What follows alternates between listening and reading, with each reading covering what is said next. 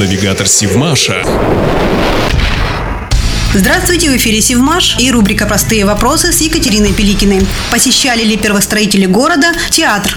Казалось бы, откуда в поселке Судострой, будущем Северодвинске, в 1937 году взяться театру? Но оказывается, театр на заре строительства города был. И он был построен еще за два года до ввода в эксплуатацию Севмаша. В июле 1937 года временный театр располагался в одном из строящихся складов. Открылся он в воскресенье гастролями Московского театра имени Немировича Данченко. Мы шли на концерт очень нарядными, особенно дамы, от монастыря по очень узкому дощатому брусчатому тротуару, вспоминали современники, рискуя оступиться и оказаться в болоте, на кочках которого краснела морожка. Концерт представляли очень известные в то время артисты под руководством Владимира Аркадьевича Канделака, в будущем народного артиста СССР. В зале звучала джазовая музыка. Как вспоминали первостроители, их развеселил джаз-гол, то есть музыка не инструментами, а голосами. Одно огорчало первостроителей. Под палящими лучами солнца, а лето 1937 года было на редкость жарким,